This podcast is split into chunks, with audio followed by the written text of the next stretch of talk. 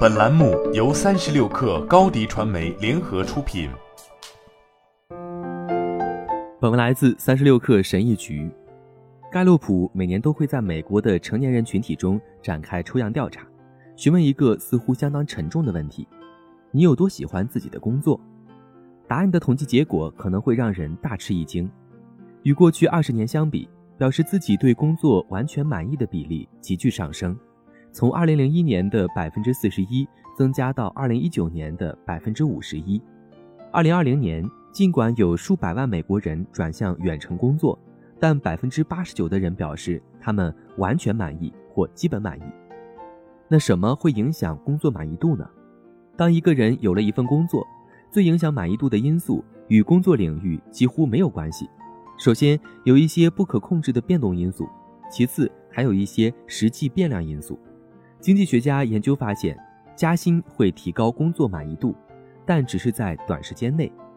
实际变量因素的影响会随着时间的流逝而迅速衰退。对于所有职业来说，定期加薪比偶尔大幅加薪更能带来幸福感。在一份工作中，最不明确的一些方面，其实是最能提升工作满意度的方面。公司和同事所持有的价值观就是其中之一。举个例子，研究表明。对于全球样本来说，工作满意度取决于成就感、付出、对出色完成工作的认可，以及工作与生活的平衡。团队合作在集体主义文化中也有很强的影响力，但在个人主义文化中影响较小。研究人员一直在探寻工作满意度与实际工作类型之间的明确关系，但绝大多数都失败了。快乐工作是一家致力于帮助人们在工作中找到更大快乐的公司，公布了最快乐的工作和最不快乐的工作的调查结果。这一结果是由相应行业工作者自己评定的。该公司2018年的最新排名显示，最快乐的工作各有各的快乐：助教、质量保证分析师、网络开发人员、营销专员等均榜上有名。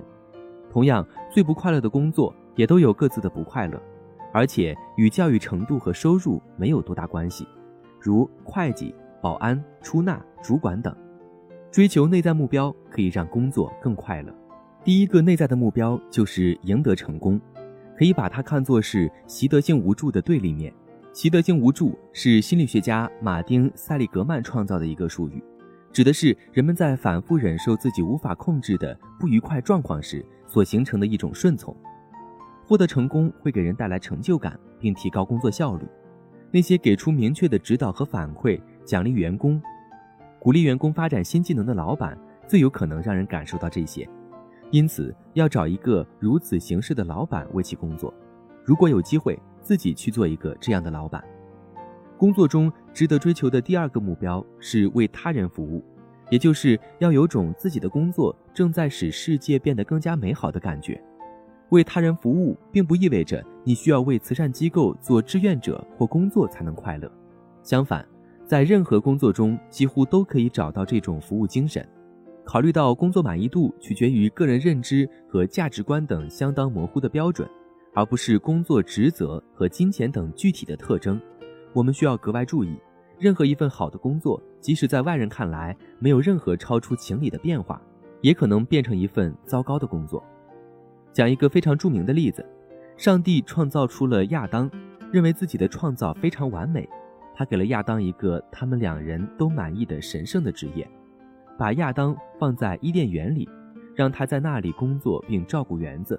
后来发生了有关蛇和苹果的不愉快事情之后，上帝把亚当和夏娃逐出了伊甸园，并诅咒道：“你们必须汗流浃背，终身劳苦，才能从地里获得食物。”上面的例子说明了以下问题：在这两种情况下，也就是被逐出伊甸园之前和之后，虽然亚当和夏娃依然是农民，但他们与老板的关系恶化了，他们的生活状态从安逸度日变成了辛勤劳作。